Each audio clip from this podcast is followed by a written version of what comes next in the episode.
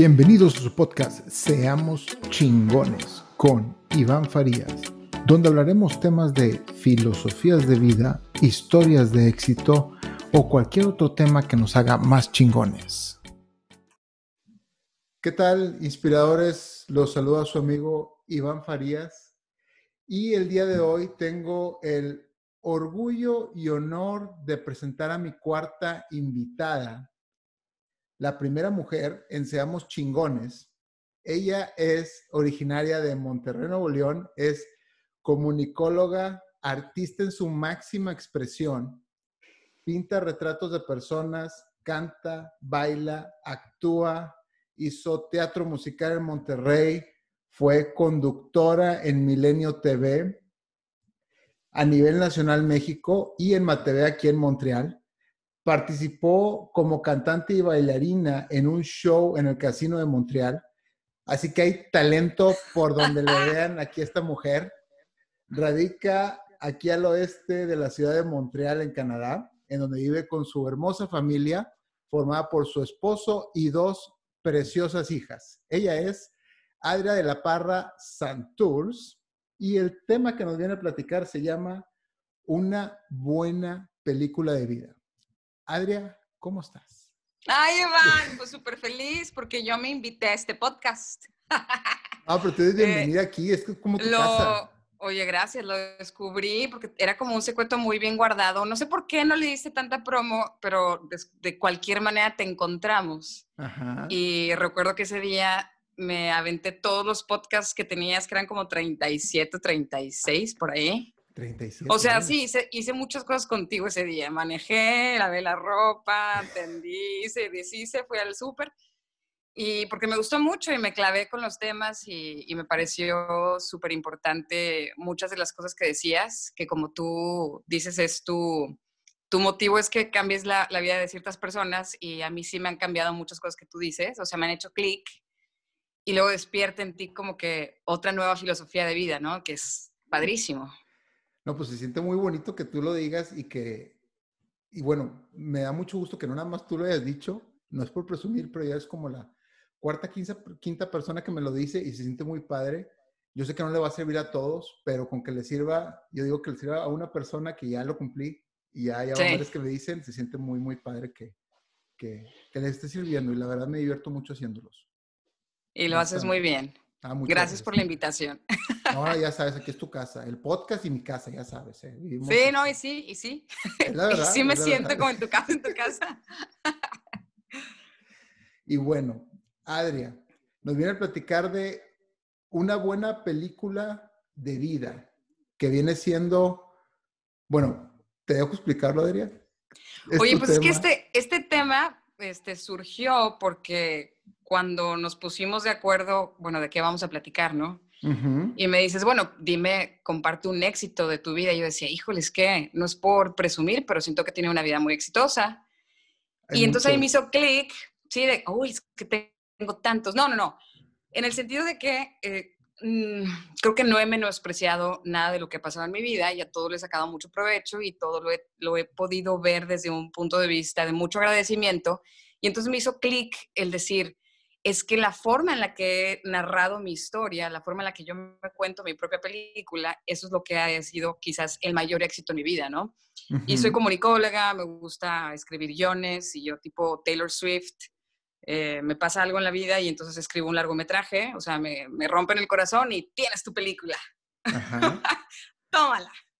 Eh, no, pero sí, me gusta mucho escribir, ¿no? Y escribir canciones, escribir historias, escribir eh, anécdotas.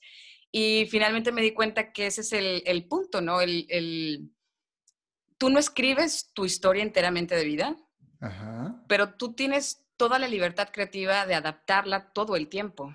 Y creo que ese ha sido una clave en mi historia desde el inicio de mi vida de decir, esta no va a ser un, este no va a ser un drama, ¿no? Esta no es una tragedia griega. Esta definitivamente es una comedia, ¿no? Es una comedia romántica. Y ya de entrada, pues ya tienes ahí comprado el éxito, porque digo, no que tenga yo comprado el éxito, pero la forma en la que le estoy viviendo y, experimentando es mucho más positiva que si fuera un dramón.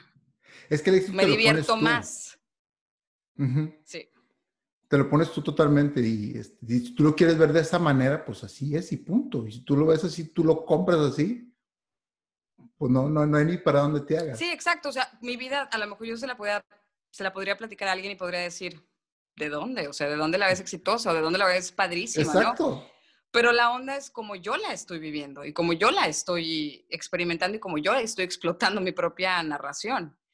Y creo que la primera buena decisión que tomé en cuanto a esta historia de vida fue, eh, yo no decidí, por ejemplo, que mi mamá se iba a divorciar o que Sperman, como yo le digo con muchísimo cariño a mi papá, porque fue lo que dejó en mí, un espécimen de su esperma.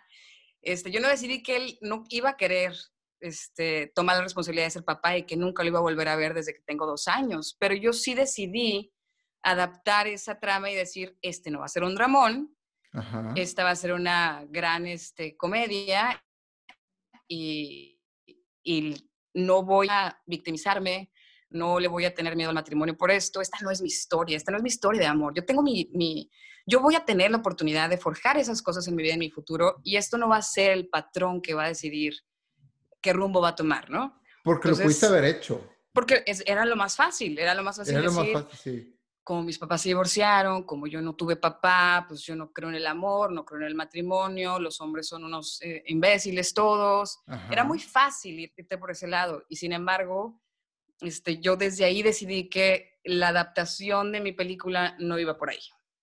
Ok. Y ahorita que, que platicabas del, del, contexto de la película de tu vida y lo que querías mostrar en los éxitos que has tenido, tengo la, me dio la curiosidad porque cuando estábamos haciendo este programa tuvimos, tuvimos un podcast dentro del WhatsApp, literal. Sí, otro podcast de, Siempre. de muchos minutos largos de, de muy buen, de, de, muchos temas. ¿Eso se te ocurrió a raíz de todo eso? Sí, porque, ¿sabes que Tuvimos esa, esa plática súper interesante, pero como que no tenía hilo conductor, ¿no? Y yo, pues sí, ¿cuál es el hilo conductor? ¿Cuál es el hilo conductor? Y yo, ya, es, es la, es la, la, película de tu vida, ¿no? El, sí, como que, de, o sea, de, de, todo esto que estamos sacando de historias y de ideas y de... Ok, ¿dónde atas? Okay, ¿dónde, atas, todos, estos cabos? Y ha sido básicamente de tú cómo ves... Puta. Pinche Google, neta. Eh, bueno. ¿Qué es eso? Es Google que me está escuchando todo el tiempo. y...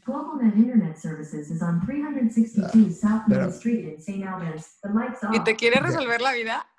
Me quiere resolver la vida, no sé por qué escucho Google, pero bueno, va a ser un... Ese es, ese es otro podcast. ¿Cómo dejar que Google resuelva tu vida? Ayuda, pero no, no la resuelve al 100%. Excelente. Sí, pues eso iba, ¿no? Como el, el, encontrar cuál era el tema de todo lo que estábamos compartiendo y todas esas ideas, en cómo las podíamos resumir en un tema que pudiera entrar en este podcast. Y creo que es por ahí. Este, te digo, a mí me gusta mucho, yo me encantan los filmes. A mí lo que más me gusta es ver películas y me doy cuenta siempre de que el, el éxito en una buena película es también decidir qué escenas se quedan, qué escenas se van, cómo planteas a tus personajes, quiénes son los personajes principales, cuáles son los extras, cuáles son los secundarios. Y en la vida creo que cuando aprendemos a hacer ese tipo de cosas y tomar ese tipo de decisiones, también toma un rumbo mucho más interesante, porque luego creo que le ponemos mucha importancia a todas las escenas, a todo lo que pasa en nuestra vida, y no todo es importante. O sea, no todas las discusiones en pareja son importantes, ¿no? Si, si tú fueras el editor de tu vida, muchísimas dirías, mm, X, X, X, X. Y sin embargo, a veces reaccionamos como si todas fueran el, el acabose. Y no es así. O sea, hay muchas cosas que, que son de que, no, hombre, no es tan importante. No hay que tomarlo tan en serio. Y dejarle oportunidad a las escenas que sí tienen mucho peso, pues tener una, un momento mucho más importante en la trama de tu vida, ¿no? Así es. Ahora, veo cuando me mandaste ahorita tu, tu, lo que vas a platicar, que le pones el enfoque de ahorita que dices de lo del cine, del, del director, de, de, decidir el género, eh, cambiar el lente, elegir los personajes. Platícame un poquito de esta parte y me gustó mucho que me dijiste, pero me, me adelanté un poquito, que me pusiste lo de, tú lo ves como arte, como el ingeniero lo ve como, digo, a mí me llamó la atención porque yo soy ingeniero, que lo ve como la fórmula que lo ve muy exacto, pero tú lo ves como el arte y luego pones el ejemplo del director, de la película, de los personajes y de cómo ver la vida en ese contexto. Sí, yo creo que, yo creo que sí nos afecta, ¿no? La profesión que tenemos y la forma en la que empezamos a visualizar la realidad y nuestro entorno. Yo, claro que considero que un analista va a ver estadísticas y va a ver números y va a empezar a ver cuadrantes y cosas diferentes. Yo veo arte y yo veo escenas y yo veo filmes y yo veo soundtracks, ¿no? Y yo, yo veo canciones. Y yo lo veo con Vincent, con mi esposo, que él es totalmente un hombre de negocios y él ve estrategias. Él ve estrategias y ve soluciones y, ve la vida de otra manera distinta, pero también muy eficaz. O sea, cada quien tiene su forma de ver las cosas. Yo no estoy diciendo que esto le va a servir a todo el mundo, ¿no? Exacto. Pero, pero a todos nos gusta casi siempre las películas y todo el mundo nos gusta ver nuestra historia de cierta manera. Lo tenemos en Instagram, lo tenemos en Facebook. Es como una edición de nuestra propia historia y tú pones las mejores imágenes y yo hasta eso lo veo diferente, porque no lo veo como, qué hipócrita. No, pues es una edición, es una edición de tu vida. O sea, uno no sale a poner la foto de la mañana cuando va a hacer pipí en el baño en Instagram, porque qué aburrido. O sea, no tiene contenido a menos de que, se te, a menos de que te hayas hecho pipí afuera del baño, ¿no? O sea, o sea uno, uno sabe editar. Uno sabe editar este, su propia vida y, y, ponerla ahí en redes, ¿no? Entonces sí somos todos un poquito artistas en eso. Pero bueno, lo que voy al principio creo que es importante eh, el tratamiento que le das a tu personaje principal, que es tu propia persona, ¿no? O sea, ¿cómo te describes? ¿Qué te gustaría hacer? O sea, ¿cómo te visualizas? Si te visualizas como un, un ente totalmente gris, pues a lo mejor así también va a ser tu vida, ¿no? También hay que aprender a valorarte en competencias y cualidades y capacidades y empezar a reconocer dónde está el, el carisma de tu personaje, de dónde puedes sacarle lo mejor y qué puedes mejorar, ¿no? O sea, de entrada, si yo lo viera como un guionista o un director, yo sabría qué le puedo sacar a este personaje y qué de plano mm, le falta, ¿no? Le falta. Y ahí es donde también pongo en, duda el, este, esta nueva corriente de decir, te vas a aceptar tal y como eres. ¿Neta? O sea, si eres un patán, ¿te vas a aceptar tal y como eres? O sea, no vas a cambiar absolutamente nada de ti. Yo creo que tenemos mucha más oportunidad de mejorar cuando sí nos vemos objetivamente. Pero también el patán, si a lo mejor, bueno, y yo soy que sí puede darse el caso, que si tú le pones al patán, que si es patán, te hace que no es patán. o sí. Va a suceder el caso. A lo mejor hay unos que dicen, no, sí, sí, yo soy, yo soy muy, muy gacho, muy patán, pero hay unos que van a decir, no, yo no soy patán. Y no pues sé, a lo mejor apuntas a Donald Trump, te va a decir que no es patán. Bueno, eh, pues no sé, ¿eh? no sé si Donald Trump no lo sabe. Yo creo que él piensa que esa es su mayor cualidad. Y Donald Trump, aunque nos, nos duela muchísimo, él sabe muy bien cómo manejar sus, sus cualidades y sus defectos. Y aunque nos pese muchísimo, Donald Trump ha sido un hombre exitoso. O sea, se ha sabido se ha sabido levantar de bancarrotas y se convierte en el presidente de Estados Unidos, porque sabe venderse y a lo mejor él sabe muy bien cómo tratar su personaje si te fijas. O sea, él sabe cómo venderse y cómo presentarse al público para ser aceptado. Yo no estoy diciendo que eso está bien tampoco, no estoy diciendo que te conviertas en una falsa persona y que te vendas ante la gente como, como algo que no eres o como algo que eres, pero que no es de beneficio ni para ti ni para nadie. Ese es un buen ejemplo de, esa es una película de cine negro, o sea, esa, trama, esa trama es maquiavélica y a él le funciona, pero es muy maquiavélica. ¿Quieres esa historia o quieres la comedia romántica? Oigan, no, no sean como Trump. la comedia romántica, ¿a ti te gusta la comedia romántica? A mí, yo, soy, yo soy comedias románticas. Yo también soy de comedia, bueno, sí, también soy romanticón, pero también, de, también del lado de la comedia más que del lado del drama. Cada quien creo que tiene su género de película favorito y su género de película que le quiere dar a su vida. Claro. desde este punto de vista de, la película, de la vida en la película. ¿Tú cómo, o sea, ¿qué, cómo va tu película? ¿Cómo va mi película? Híjole, pues era muy, yo era muy cuadrado, era muy, eh, ahorita me, me, sonó mucho cuando dijiste lo del ingeniero que ve la fórmula, porque las fórmulas son muy exactas. Sí. Yo era así. Yo trataba de ser así siempre, hasta que me di cuenta que no, que no es cierto, o sea, no, no, no, no hay blanco y negro. También puede haber rojo, azul, amarillo, gris. Y, y poco a poco empecé a ver las cosas de diferente manera y cuando me topo con algo, trato de verlo por el otro lado. Pero te mal viajaba cuando las cosas no te salían tal y como tú lo habías planeado. ¿A eso te refieres? O sea, era una fórmula y entonces tú tenías un plan y tenía que ser ABC. No, no me mal viajaba. siempre he sido muy, ¿cómo podría decirte? No, no me enfoco, o sea, si, si algo me sale mal, pero si yo lo quiero hacer, lo vuelvo a intentar. Siempre eso, eso siempre, lo, siempre lo he sabido, siempre lo he sido.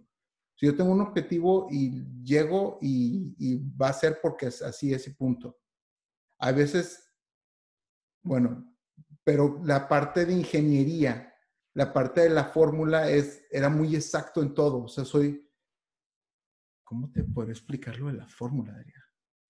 Me agarraste en curva bien gacho. Eso va, a tener que ser información para el siguiente podcast. Te vas a poner a pensar en esto. Me voy a poner a pensar en esto. Y vas a hacer el siguiente de que, ¿cuál es la fórmula de tu vida? La fórmula de mi vida.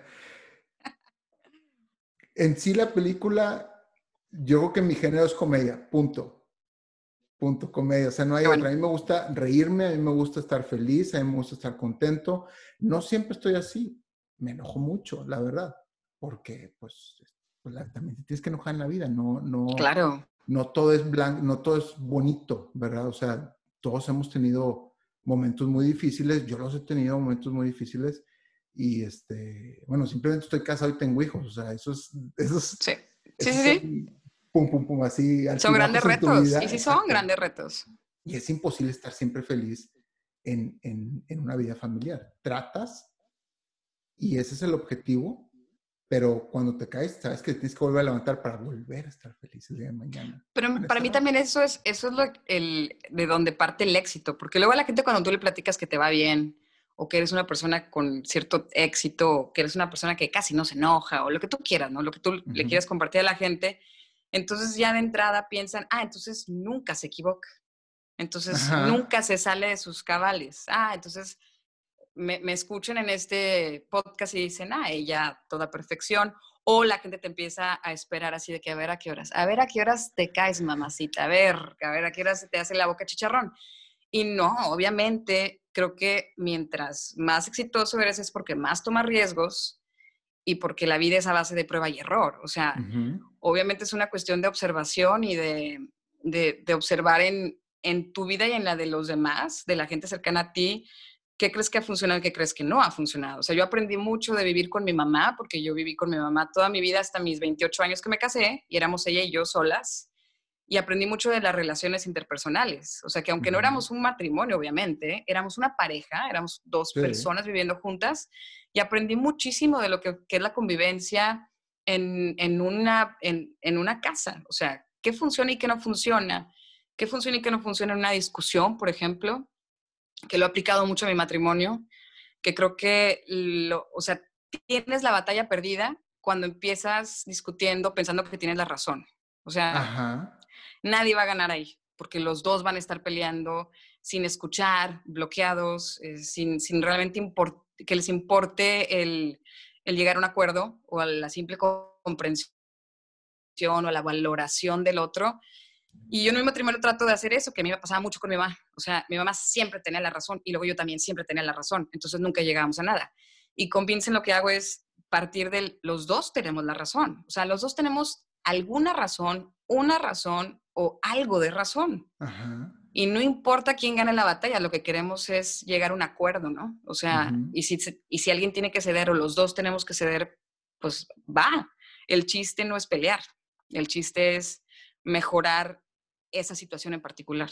¿Y eso lo aprendiste con tu mamá, de convivir con tu mamá? Y eso lo aprendí muchísimo. Aprendí tantísimo con mi mamá de cosas que yo decía, ¡Ah! Dios mío, o sea, no lo estamos haciendo bien. Pero las dos tenemos la capacidad de aprender. Y mi mamá también tiene la capacidad de reconocer de sus errores y también está muy interesada en el crecimiento humano. Y eso me gusta también. Porque luego cuando tienes la razón y, y, y te quedas ahí por siempre, pues no creces. Que también eso es otra cosa que yo he visto como un área de oportunidad fantástica de la gente tóxica, no estoy hablando obviamente de mi mamá, sino de la gente que tiene un carácter muy difícil.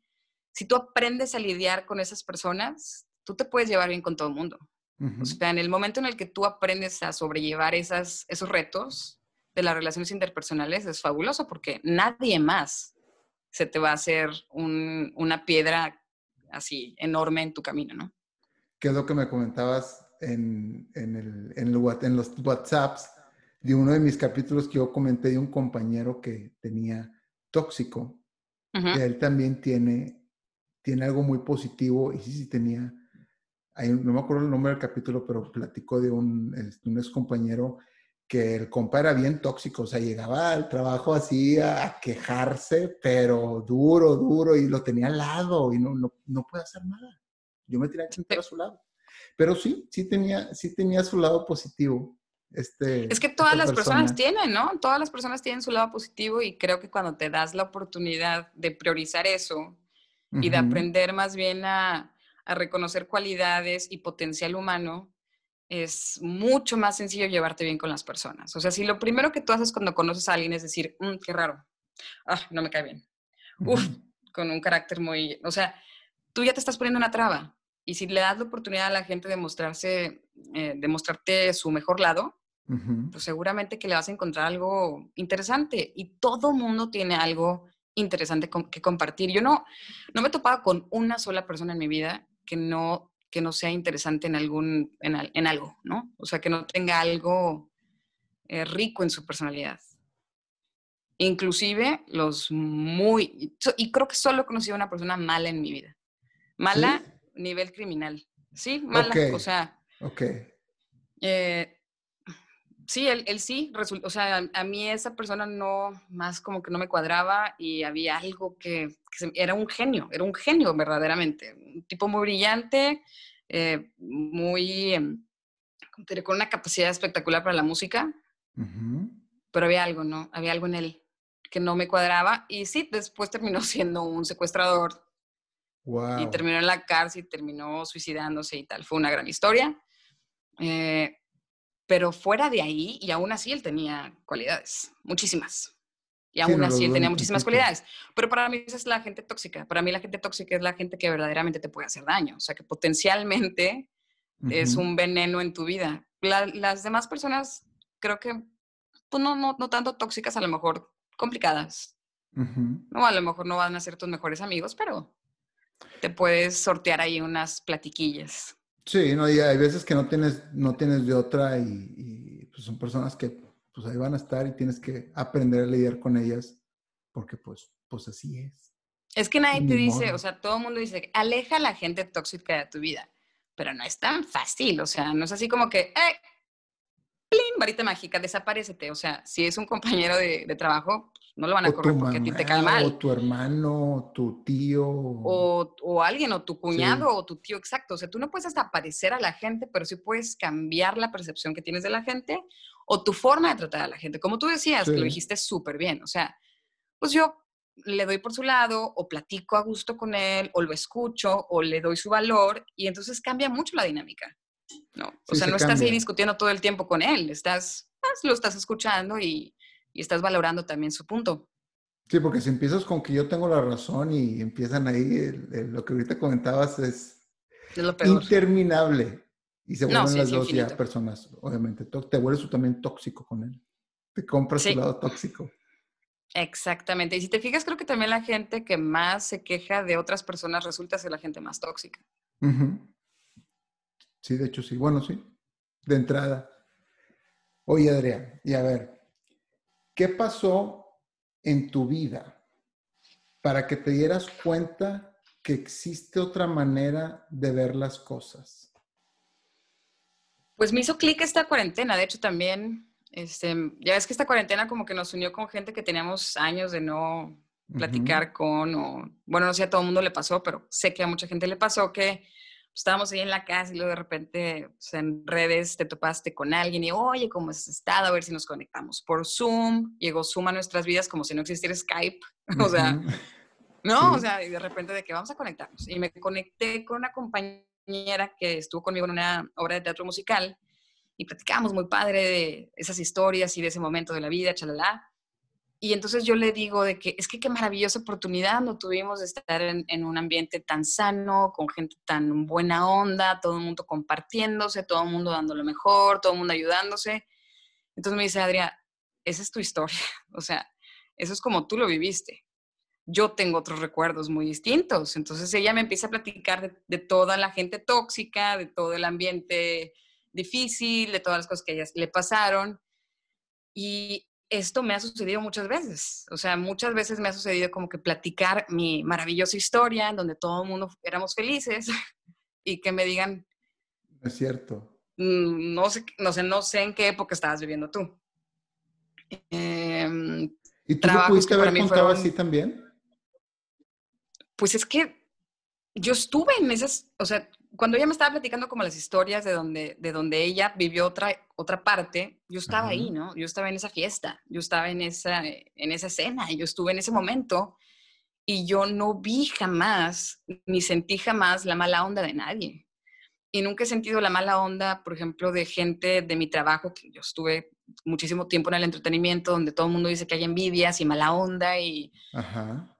Pues yo no tengo esas historias, por ejemplo, en Milenio tampoco. O sea, recuerdo un equipo de gente que siempre colaboró, que siempre se quiso muchísimo, que siempre nos dejábamos eh, las notas del noticiero anterior, o sea, pero yo creo que eso, o sea, creo que al, al, punto al que voy es que la forma en la que yo lo viví y la forma en la que yo lo recuerdo, pues tiene mucho que ver en cómo yo hacía las cosas. Sí. ¿no? Entonces, a lo mejor yo, yo formé esa historia por cómo yo trataba a la gente y la gente cómo me trataba a mí y se convirtió en, mi película.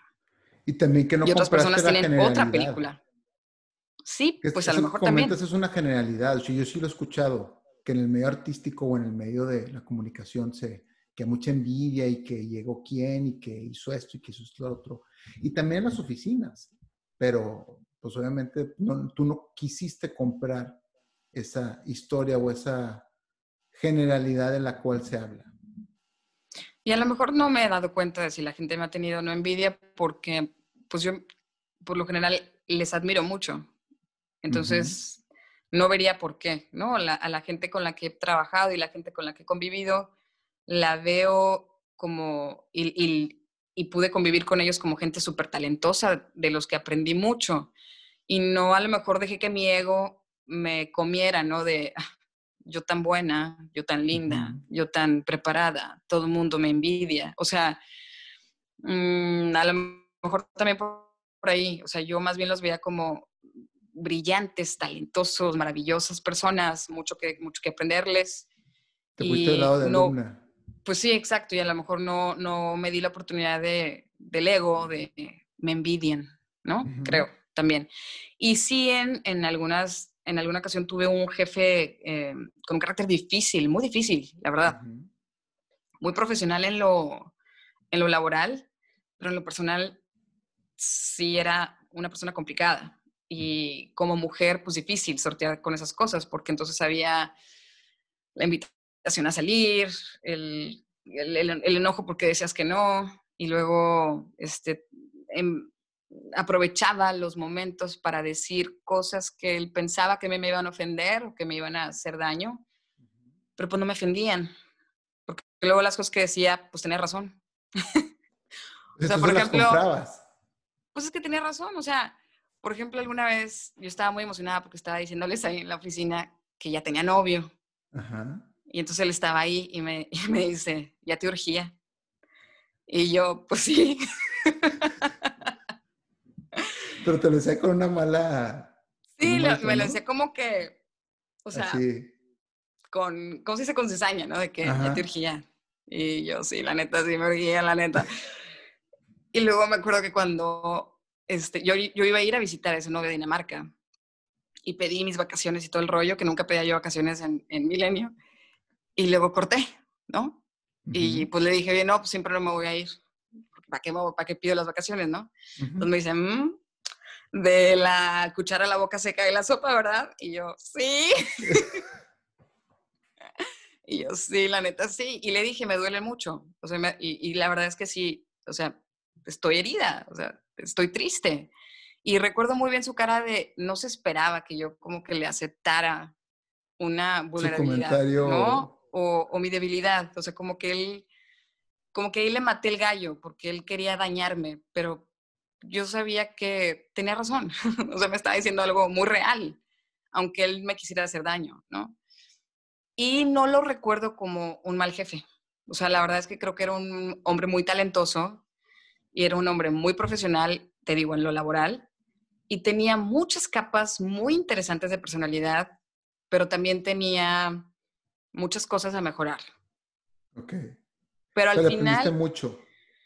Y nos llevamos muy bien. Hasta la o sea, No, ya, ya, no, ya no hablamos, porque él y yo nunca tuvimos una relación de amistad. Ok. ¿Puede tenemos una este buena... programa alguna vez? quién sabe. Pero teníamos una buena relación laboral y si me está escuchando, le admiraba muchísimas cosas. Y él incluso me platicaba cosas de su vida personal y me pedía de repente consejos. Ok.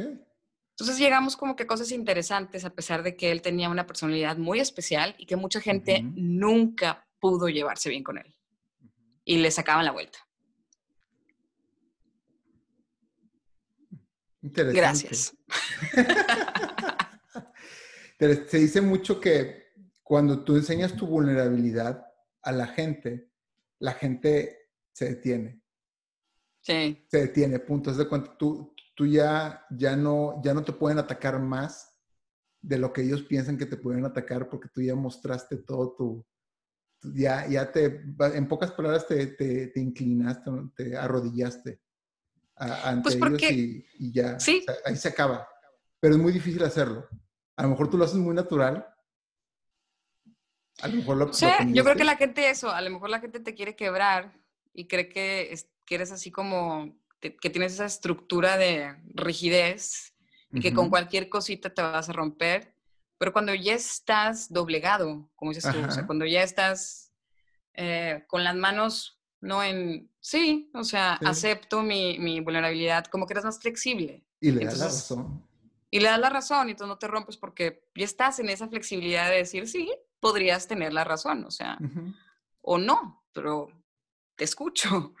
O sea, sí, creo que, no sé si lo tengo, creo que, ya ves que hay como siete, creo, ¿no? Siete tipos de inteligencias. Creo que la, la emocional sí es una, una cosa que a mí se me da un poco mejor que otras inteligencias, sin, sin duda alguna. No me pongas a hacer una fórmula matemática, por favor. Pero las relaciones personales y la relación o el crecimiento humano, sí creo que se me da un poquito con más facilidad porque además le he metido mucho, mucho de mi esfuerzo y de mi tiempo, como tú, me gusta mucho leer, leo muchos libros del tema. Y por el lado artístico, pues nosotros trabajamos en base a las emociones humanas. Ok. Entonces digo, eso lo debes también de, ver con Mim, que se está dedicando a la actuación. todo el tiempo estamos como tratando de entender esas emociones del ser humano, y observándolas y observándolas y tanto observar como que pues te hace aprender algo, ¿no? De tu persona, creo. Creo. ¿Qué, ¿Qué, libro, ¿Qué libro recomendarías, Adrián? Uy, hay un chorro, pero me, me gustó mucho en su tiempo Eckhart Tolle, La Nueva Tierra. Me pareció muy inspirado en, en, su momento te lo recomiendo mucho. No sé si, no sé, lo leí dos veces y las dos veces me gustó, pero no sé si en este momento mm, a lo mejor ya no conecto. Quién sabe, lo leí hace muchos años. Este, me gusta mucho Inteligencia Emocional de Daniel Goldman. Creo que es un clásico para empezar con el tema.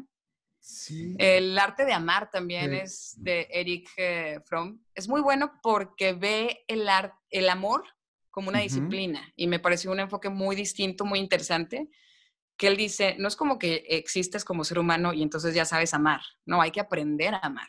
Esto es una disciplina y es como aprender a tocar el piano. Y a mí eso, eso me gusta porque es verdad, ¿no? Es como la, la felicidad. No es porque existes vas a ser feliz, hay que aprender a ser feliz, ¿no? Hay que hacer esfuerzos por ser feliz. Y, hasta que te mueras. Hasta que te mueras. Y le tienes que agarrar la onda de la vida y todo. Entonces, ese me gusta también. Y The Happiness Trap, que no me acuerdo quién lo, Travis Harris, creo que lo escribió, esa también está muy buena. está muy buena. Trap. Ok. Lo voy a poner en mi wish list. Wish list, sí. Sí, con esos, con esos empieza. Ah, no, tú, tienes un chorro, tú ya has recomendado bastantes libros. Le voy a dar, sí. Y sí, tengo, tengo ahí una listita y que, y que le sigo dando. Espero seguirlos este, leyendo porque también los, los disfruto bastante y obviamente es el motivo de este podcast, creo que aprendí algo y lo quiero compartir. Sí, has aprendido. Si has aprendido porque Bueno, yo te conozco como amigo y te conozco por las pláticas de mi mejor amiga, que también es Mim. Y entonces mi esposa. Puedo ver, sí, exacto, es tu esposa. Entonces yo sé como que el, el muchas cosas de, de ti, de, de, tu forma de ser y de tu forma de llevar la relación en familia que me hacen saber que sí has aprendido muchas cosas. Por mí, por Miriam. Pues sí. Tiene sentido, obviamente. Sí, sí, sí, que digo, sí, claro. O sea, y que tienen muy buena relación y que han este, hecho muchos esfuerzos y que para mí también esa es una de las es uno de los grandes mitos del matrimonio, que la gente cree que un matrimonio exitoso es el que nunca ha pasado por una crisis, ¿no? Y en realidad un matrimonio muy exitoso es el que ha sorteado esas crisis y que las ha podido superar. Este, yo nunca pensé, por ejemplo, en, mi matrimonio, yo no he pasado por una crisis dentro del matrimonio, pero pues estamos pasando por esta crisis juntos, que es una crisis mundial, pues sí. Okay. O sea, esta podría ser un, este podría ser un detonante si él y yo no tuviéramos una buena relación y sin embargo no nos ha pasado nada, ¿no? Hemos tenido, seguimos teniendo una muy buena relación y al contrario, creo que este año es cuando mucho menos hemos discutido y mucho más hemos mm. estado juntos. Okay. Y a veces no crees también que las crisis vienen desde afuera.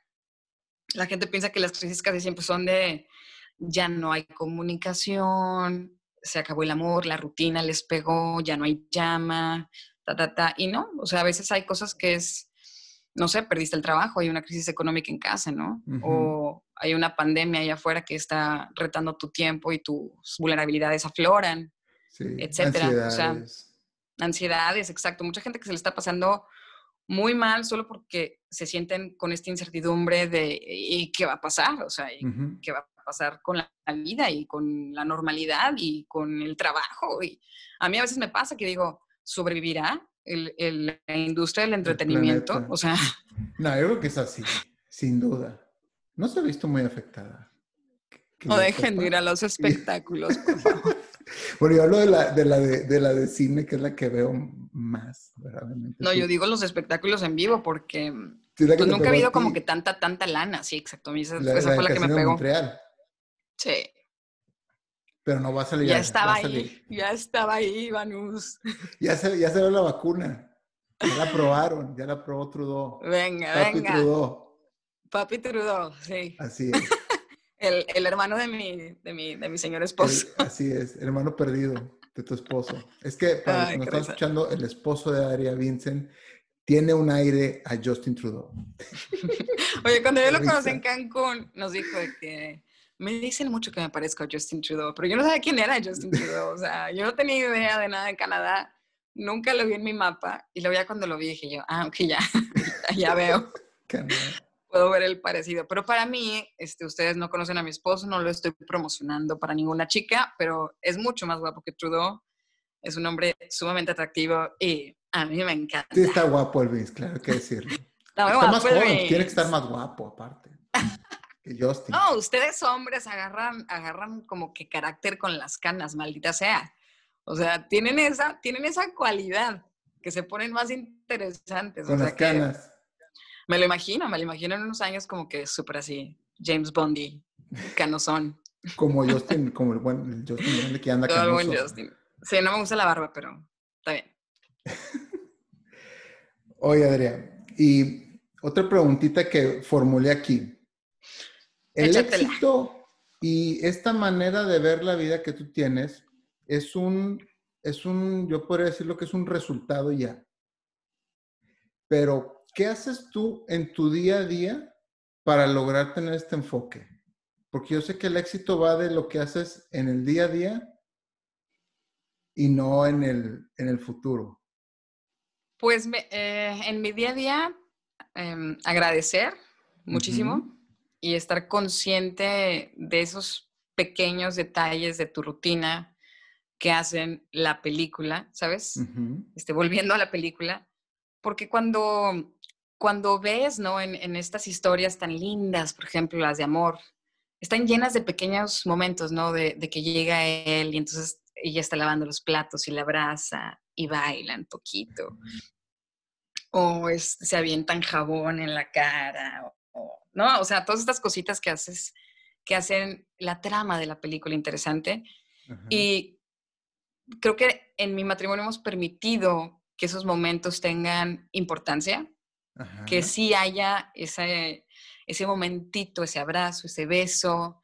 Yo agradecer y estar consciente de que qué maravilla poderle agarrar la nalga a mi esposo cuando yo quiera. O sea, qué maravilla que me despierto y hace siete años yo pensé que nunca más lo iba a volver a ver en ese Cancún que lo conocí, en ese momento en el que me fui al mar a llorar porque, o sea, el, el hombre que yo había conocido tan hermoso y tan perfecto ya, o sea, ya, ya se iba a su país. Y siete años después aquí estoy con dos hijas y con él construyendo una vida, o sea, menos 30. Me, me sigo recordando cómo empezó la película y qué increíble es que seguimos juntos y qué increíble es esta historia y qué bonita historia, ¿no? Entonces como que creo que parte del éxito es seguirme narrando mi historia como qué, qué bonita vida tienes. O sea, fíjate en los detalles, mira a tus hijas, o sea, marraneándose el cabello con yogur, qué delicia, o sea, como que contándome esas, esos detalles que veo en mi vida como, qué lindura, qué bonita, qué bonita vida. Y claro, tengo mi mis días malos, obviamente, como todo el mundo. Y hay momentos en los que digo, ¿por qué demonios sigue saliendo ropa y yo no acabo de lavar? O sea, claro que tengo mis momentos. Pero Vincent, que también es un hombre muy sabio y que de repente llego con mis cosas, me dice, qué bonita vida, ¿no? Que esos sean tus problemas. Y, vuelvo al enfoque de decir, claro, o sea, si mis problemas son que tengo mucha ropa que lavar o que tengo, no sé, tres proyectos que entregar, de dibujos que me pidieron o lo que sea, qué bonita vida tengo, ¿no? O sea, no tenemos realmente eh, nada de qué quejarnos. Aunque sí, claro, hay momentos malos y hay momentos en donde nos duele la cabeza, no dormimos bien, etcétera, chalala. Pero qué bonita vida. Entonces creo que la, la respuesta es eso. O sea, la respuesta es que no se me ha olvidado cómo empezó la película y qué afortunados somos de, cómo se sigue desarrollando. Y creo que eso le pasa a mucha gente. Eh, yo lo veo mucho en, no sé si aquí, aquí no tanto a lo mejor, pero en México, ¿a cómo le metemos lana y a cómo le metemos ganas a la boda? Bueno, y este, las regias en particular es, es, es como, si no te casas, ya valió madre, ¿no? O sea, no, no, no, llegaste a culminar una meta muy importante en la vida. Supongo que ya hay muchísimas más mujeres que ya están liberándose de esa presión social de, tenerse que, casar. Espero que sí, yo creo que sí, porque estamos avanzando en muchas cosas. Pero entonces esto, ¿no? O sea, el me voy a casar. Y bueno, ya, me casé el bodón. Y ya. O sea, después de eso ahí se queda el matrimonio como un trofeo empolvado y en donde no, no sigue habiendo esta película de qué bonito estar vivos. Y entonces se convierte el matrimonio en qué difícil el matrimonio, ¿eh? Qué difícil estar casado. ¿Y por qué? O sea, ¿por qué es tan difícil estar con la persona que amas, conviviendo y, pasándote la...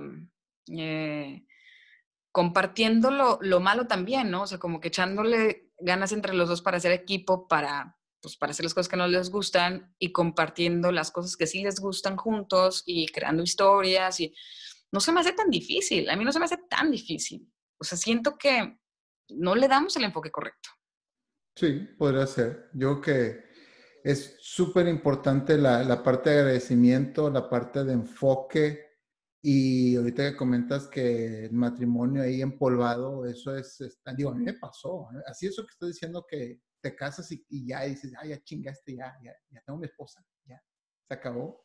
A mí me pasó. Yo dejé de alimentar la relación y claro, tuve, tuve un bajón en el matrimonio que nos costó mucho a Miriam y a mí otra vez llevar el barco y, empezar otra vez este, a, a, flores, a, ver, a, florecer.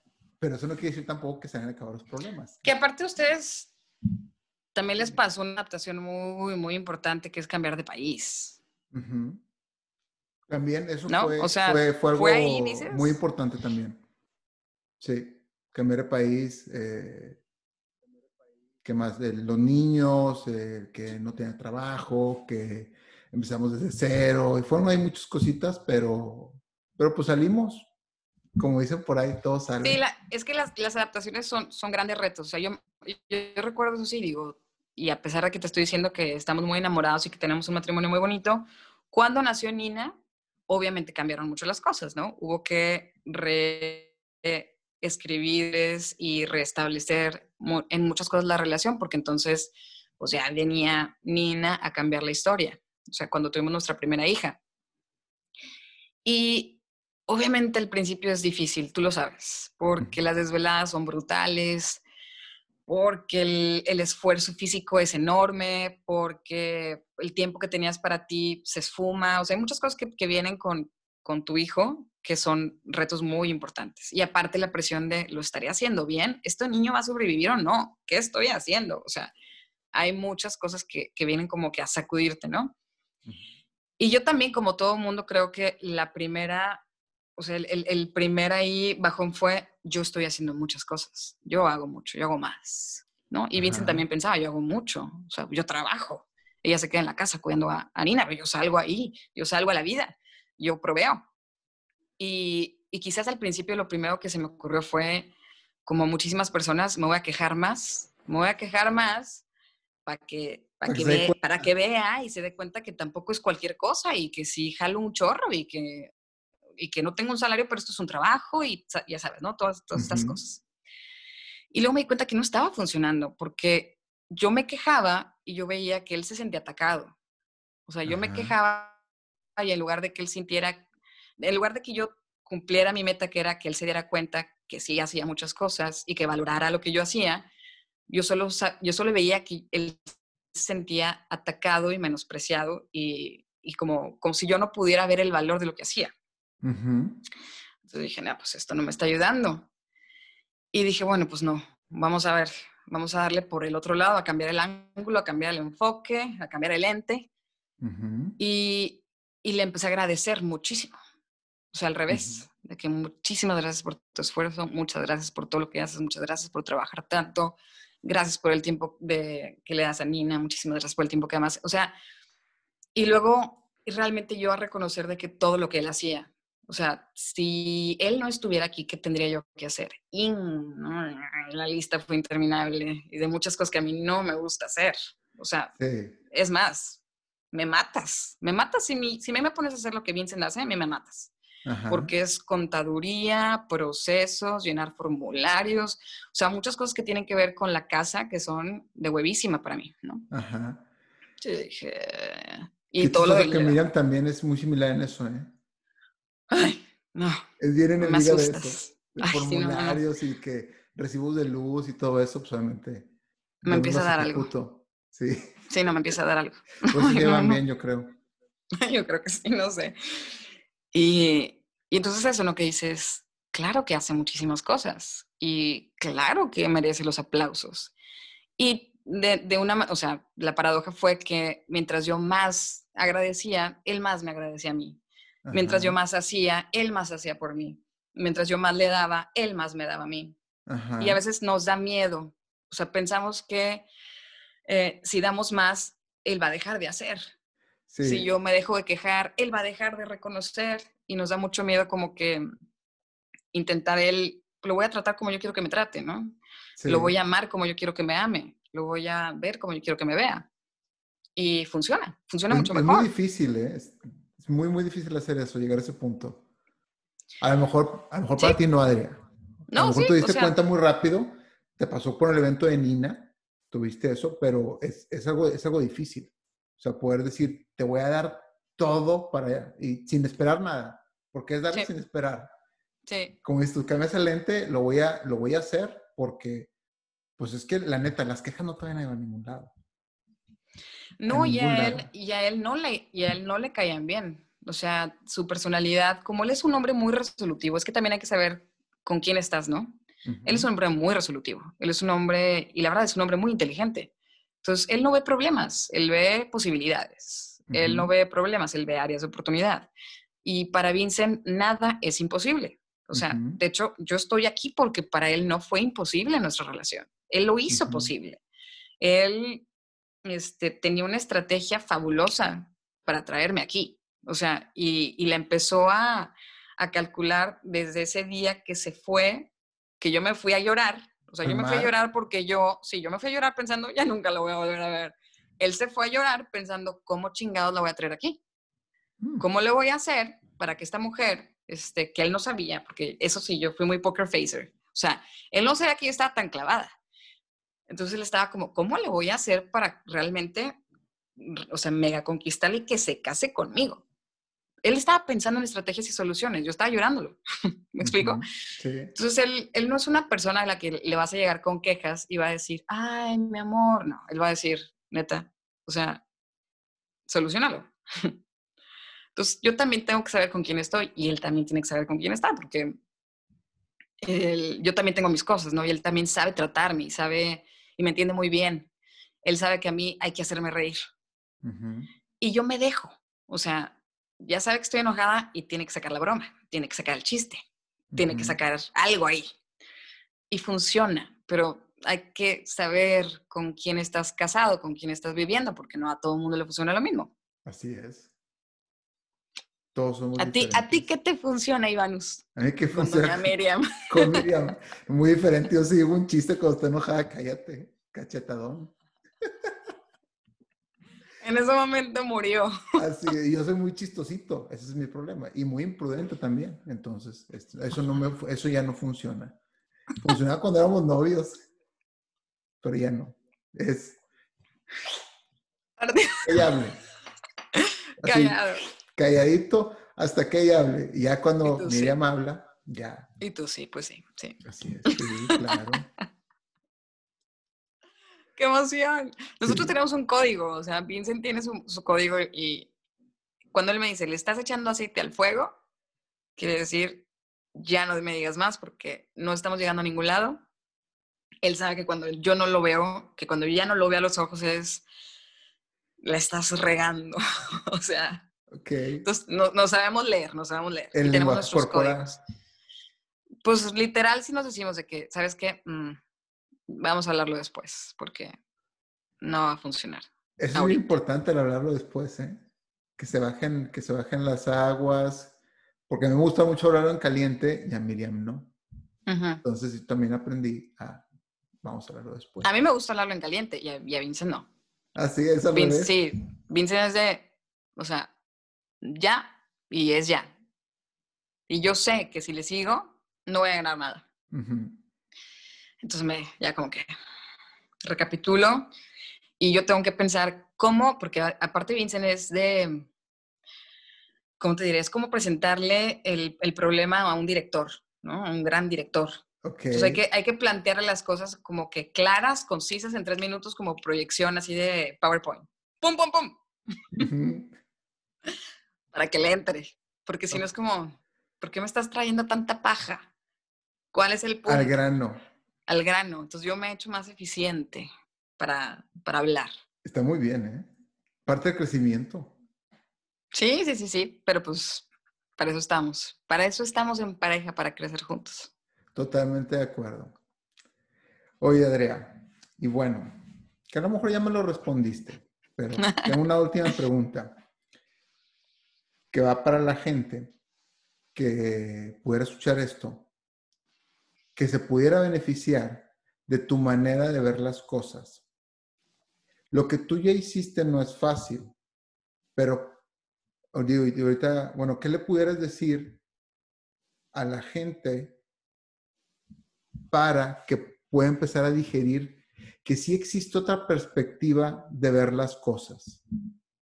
¿Cómo tú se lo podrías decir a alguien que pues en este momento está batallando y está escuchando este podcast? Creo que la humildad es importante. La humildad de reconocer que podrías estar mal, ¿no? Podrías, que tu punto de vista podría no ser el correcto o que podrías mejorar muchísimo la forma en la que estás viendo la situación. O sea, eso de entrada, porque usualmente creo que cuando más nos equivocamos es cuando menos flexibles somos y cuando más nos nos aferramos a que tenemos la razón, pero no en cosas como, como el, la motivación de trabajar fuerte, no me refiero a eso, ¿no? Sino me refiero a cuando tú crees que lo que estás haciendo, como estás tratando a la gente o como estás tratando tu problema, es, es, o sea, es, e, es lo, lo, verdadero, lo, ¿no? Creo que ser flexibles, creo que ser humildes en, en el en, verte desde afuera. O sea, platícate tu historia desde afuera Si tú estuvieras viéndote, ¿qué pensarías de cómo estás haciendo las cosas? O sea, no desde adentro, sino desde afuera. Porque así vemos a nuestras parejas, y así vemos a nuestros amigos, y así vemos a nuestra familia, siempre los vemos desde afuera. Y desde afuera es bien fácil juzgar, ¿no? Y desde afuera es bien fácil dar opiniones, soluciones, eh, etcétera. Expertos. todos somos muy expertos cuando lo vemos desde afuera. Entonces, aprender a ver tu historia, tu problema, tu vida desde afuera, creo que ayuda muchísimo. La otra creo que sería que no dejes que nadie narre tu historia, ¿no? No dejes que nadie escriba tu historia. Nosotros como latinoamericanos creo que tenemos mucho esta onda de qué van a decir. Sí. Este, el, darle gusto también incluso a la familia. Y al fin y al cabo, pues es tu historia. Y no importa, no importa realmente cómo, como decíamos, cómo la, la podría narrar o experimentar o ver a alguien más, sino como tú la estás viviendo. Y si, y si, tú estás conforme y feliz y satisfecho, pues fregón, o sea, por ahí va la cosa, ¿no? Si estás muy triste, muy deprimido, muy insatisfecho, sí va a haber que igual, o sea, o ver las cosas desde afuera o ir con un experto que te ayude a verlo diferente o a verlo, ¿no? A, visualizarlo. Claro, o sea. Muy, muy válido. A mí me gusta mucho la época en la que estamos pasando ahorita porque ya no está ese estigma de que ir a un psicólogo o ir a, un, a terapia es de locos, ¿no? Es de, es, es, de gente, creo que bastante inteligente, que sabe que está fuera de su alcance eh, la solución. Entonces vas con un experto que tiene más herramientas que tú y que te va a ayudar a ver las cosas desde otra perspectiva y que te va a ayudar a, a, ver las cosas diferente. Yo recuerdo cuando tenía, por ejemplo, este, que empecé a tener como más discusiones con mi mamá.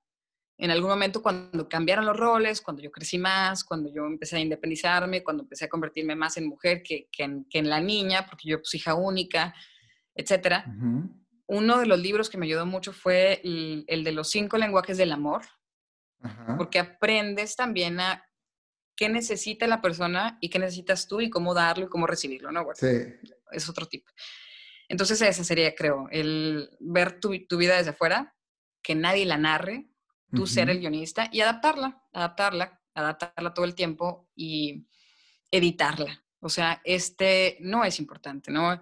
Este personaje no es importante, esta situación no es un dramón. El, eh, la trama va más bien por aquí y contarte la historia de vida que tú quieres. Creo que va por ahí. No sé si me estoy explicando. No, perfectamente. Bueno, al menos yo la entendí. Sí, creo que lo maravilloso de cambiar el enfoque es que si tú logras ver tu vida desde otro punto de vista o de la manera en la que tú lo quieras ver, no importa, no importa si tu vida no cambió. ¿No? Es como cuando vas a hacer un viaje y entonces el viaje todo salió mal. Ajá. Pero tú le sacas las mejores anécdotas a ese viaje, porque entonces está increíble porque perdieron el tren y luego fueron a un restaurante que estaba espantoso y qué risa porque no se salió una cucaracha de la pizza, lo que tú quieras. Tú tienes la oportunidad de convertir eso en un gran viaje o de llegar frustradísimo, enojadísimo porque fue el peor viaje de tu vida. Entonces ahí es donde tú tienes siempre la oportunidad de adaptar tu historia, y de convertirla en una gran película o en un, ¿cómo se llaman las que son de que malísimas? ¿Una película mala? Sí, una, es que dices de que, uh, bueno, pues ahí está, una película mala. Una película muy mala. Una película muy mala. Se me olvidó cómo se dice. Ándale, chafona. Hay, hay otra palabra, pero X. Sí, ¿tú qué les dirías? ¿Yo qué les diría? para como cambiar el punto de vista de las cosas, pues creo que te compro mucho la parte de humildad ah, hacia ti mismo, de también la, lo que comentabas anteriormente, el agradecimiento. Creo que es algo, eso es algo bien, bien, bien básico.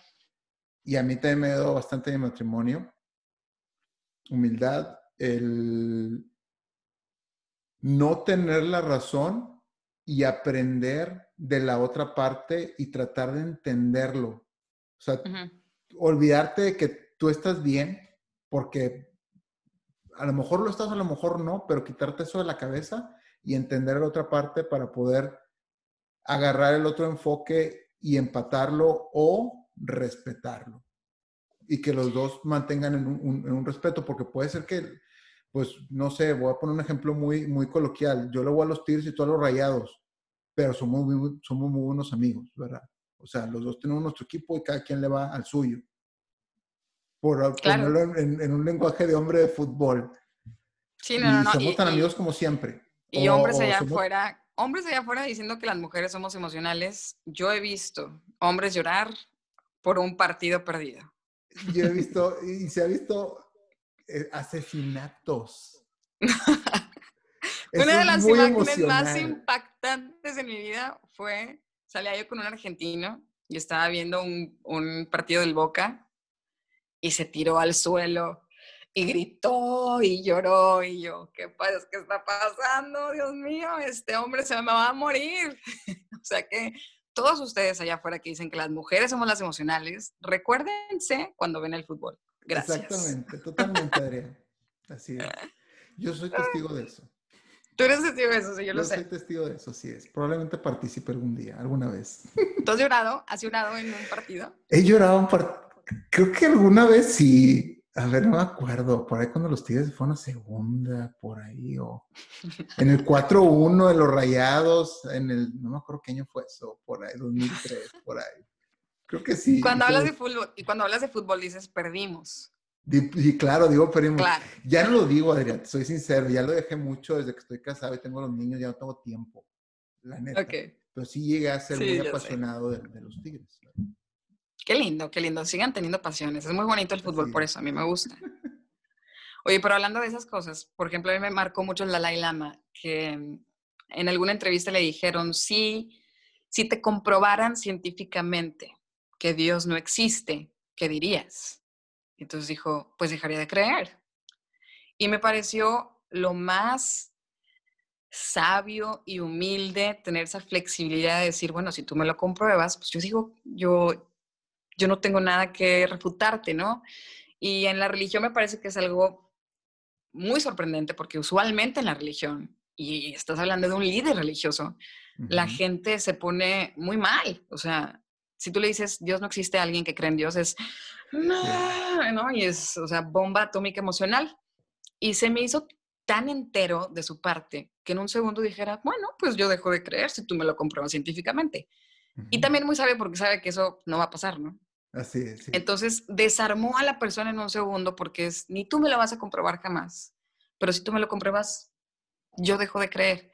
Se me hizo como algo muy, o sea, me marcó, ¿no? Me, marcó ahí. Y, y creo que parte de eso, aprender de esas genialidades de la gente que tiene mucha sabiduría, pues ayuda. O sea, ¿por qué no? ¿Por qué no vas a cambiar tu perspectiva? ¿Por qué no vas a cambiar tu opinión, no? O sea, ¿por qué no ¿Por qué no? Porque somos tan... Tan sí es, así soy, tan tercos. Para algunas cosas sí, claro, qué bueno. Pero no para todo. Pierde uno mucho tiempo y mucha energía y, y, no ganas nada. Y no se crece. Y no se ganó el partido. Así es. Oye, bueno, Adrián, eh, pues, ¿algo más que quieras agregar de antes ya para irnos. Pues muchísimas gracias, mi querido Iván, por invitarme. Eh, padrísima la plática, me encanta tu podcast, muchas felicidades. Qué bueno que estás haciendo esto. Gracias por compartirnos tu sabiduría, tus ideas, tu filosofía. Creencias. Pues sí, porque esas cosas en las que tú de repente te, te, enfocas o que tienes así como tus momentos de iluminación, pues a mí sí me han hecho también pensar en cosas que, que luego me llevan a otras teorías de vida, te digo, y creo que sí tiene mucho valor lo que estás haciendo y gracias. No, pues Adrián, gustazo es mío, ya sabes, aquí tienes tu casa en el podcast y en mi casa también. Claro que Cuando sí. Cuando nos dejen volver a vernos, por cierto, pero... Unas chéveres. ya sabes, Adrián, que pues muchísimas gracias por habernos compartido este contenido de alto valor aquí a la gente de Seamos Chingones. Y tus redes, Adrián. Eh, la primera mujer. deseamos chingones. Pues mis redes, eh, estoy en, con tu esposa en arroba café punto sin filtro. Tenemos un blog. Eh, tengo arroba art. A ver, otra vez, ahí la historia. arroba dispers.art, que en realidad yo le quería poner dispersa, porque yo soy dispersa para esas cosas. Luego quiero hacer todo al mismo tiempo y termino como que sin enfoque y por eso le puse dispersa, pero le agregué art. Ok. Y, y arroba adria.de la parra en Instagram. Todo lo tengo en Instagram. Este, son diferentes cosas. Adria de la Parra es como más musical. Lo de dispersar es todo lo manual. Los retratos. muy bonitos, por cierto. Yo tengo tres aquí en la casa. Sí, tú tienes tres, te falta el tuyo. Así es. Y, y ya, y el de Café Sin Filtro es, hablamos también sobre la vida y la filosofía de, de crecer como personas. Y ahí estamos. Bueno, en redes. perfecto. Como que ya lo voy a poner en los comentarios por si a la gente se les va y te quiere seguir de este podcast. Y pues bueno, Adriana, pues mil gracias. Y buenas noches. Buenas noches. que descanses ahora que las bendis están dormidas. Así es. gracias a todos. Un beso, un abrazo. Gracias por escuchar. Gracias, Adriana, y gracias a todos. Bye. Bye.